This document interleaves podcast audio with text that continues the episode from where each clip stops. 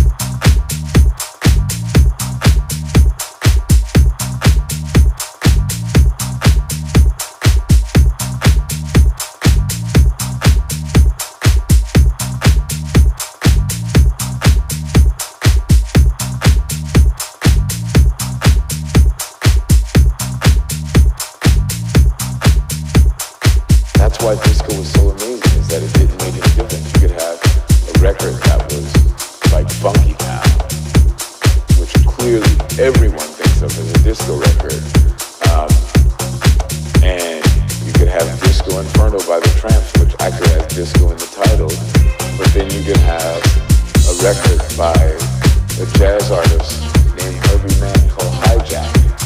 And we played it in discos, but when he wrote it, and they played it, I'm sure they just thought it was progressive jazz. They thought it was like the coolest new form of groove jazz. They figured it was disco. But you went to a disco, there was no self-respecting great discos in New York City that did not play hijack sure they just thought it was progressive jazz. They thought it was like the, coolest new form of jazz. They didn't think of it as this way.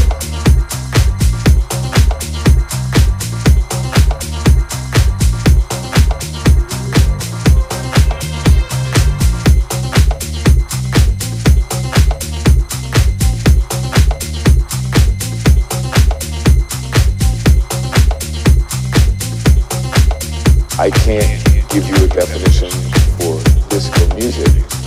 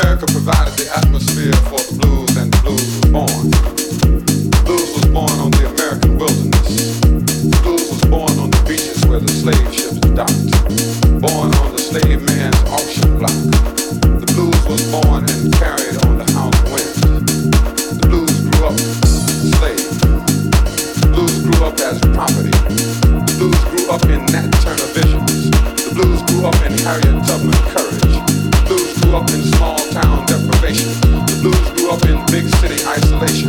The blues grew up in the nightmares of the white man. The blues grew up in the blues singing of Bessie Billie and Mom.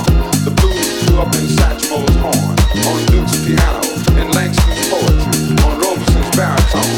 The point is that the blues is grown. The blues is grown now, full grown, and you can trace the evolution of the blues on a parallel line with the evolution of this country. Plymouth Rock to acid rock. From 13 states to Watergate. The blues is grown, but not home. The blues is grown, but the country has not. The blues remembers everything the country forgot. It's a bicentennial year. And the blues is celebrating a birthday. And it's a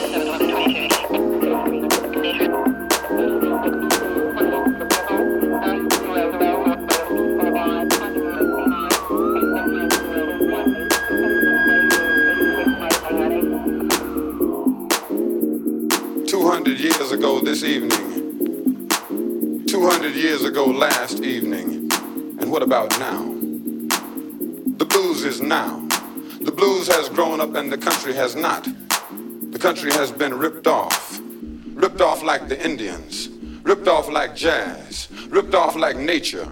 Ripped off like Christmas manhandled by media overkill, goosed by aspiring vice presidents, violated by commercial corporations a bicentennial year, the year the symbol transformed into the BUY centennial. Buy a car, buy a flag, buy a map. Until the public in mass has been bludgeoned into bicentennial submission or bicentennial suspicion. I fall into the latter category. It's a, a blues year, and America has got the blues. It's got the blues because of partial deification of partial accomplishments over partial periods of time. Halfway justice, halfway liberty, halfway equality. It's a half-ass year.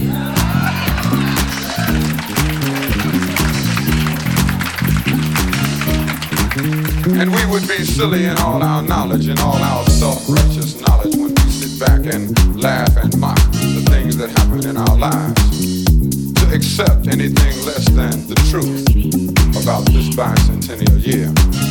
And the truth relates to 200 years of people and ideas getting by.